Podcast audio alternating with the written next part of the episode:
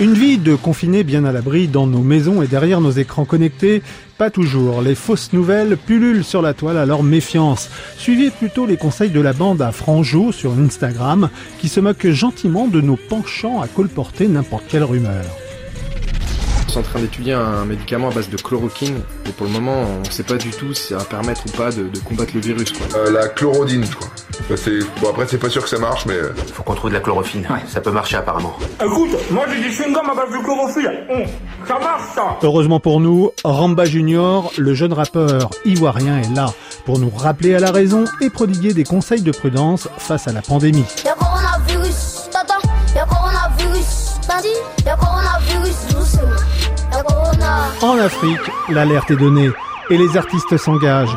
Coronavirus assassin est le nouveau titre interprété par Kofi Olomide en RDC.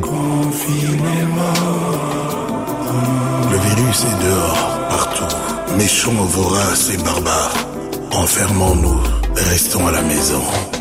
Si les réseaux sociaux sont devenus pour beaucoup d'entre nous le meilleur moyen d'échapper aux jours sans fin du confinement, certains internautes les emploient pour mener à bien des actions concrètes de solidarité. Le mouvement citoyen, pour eux, vous demande de penser à ceux qui n'ont pas la chance d'avoir un toit et de réserver juste une petite part de la cuisine du jour que vous mitonnez déjà pour votre famille. Ces paniers repas seront directement récupérés à votre domicile par des livreurs bénévoles et distribués aux personnes sans abri, nous explique Mélissa Saint-Gilles, coordinatrice de l'initiative en région parisienne. Le mouvement a été lancé aussi à Montréal et à Bruxelles.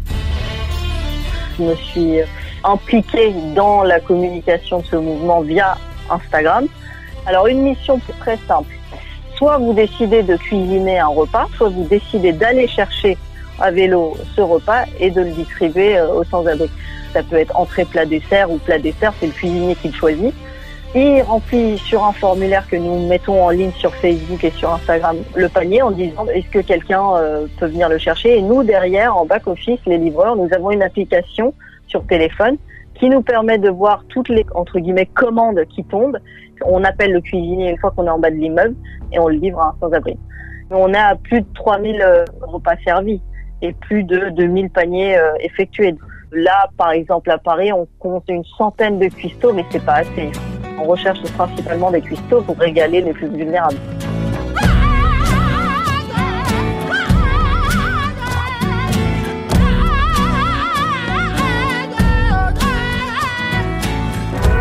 Alors à vos chaudrons, un pour tous et tous pour eux, ensemble à la maison et à la radio, portez-vous bien et à la semaine prochaine.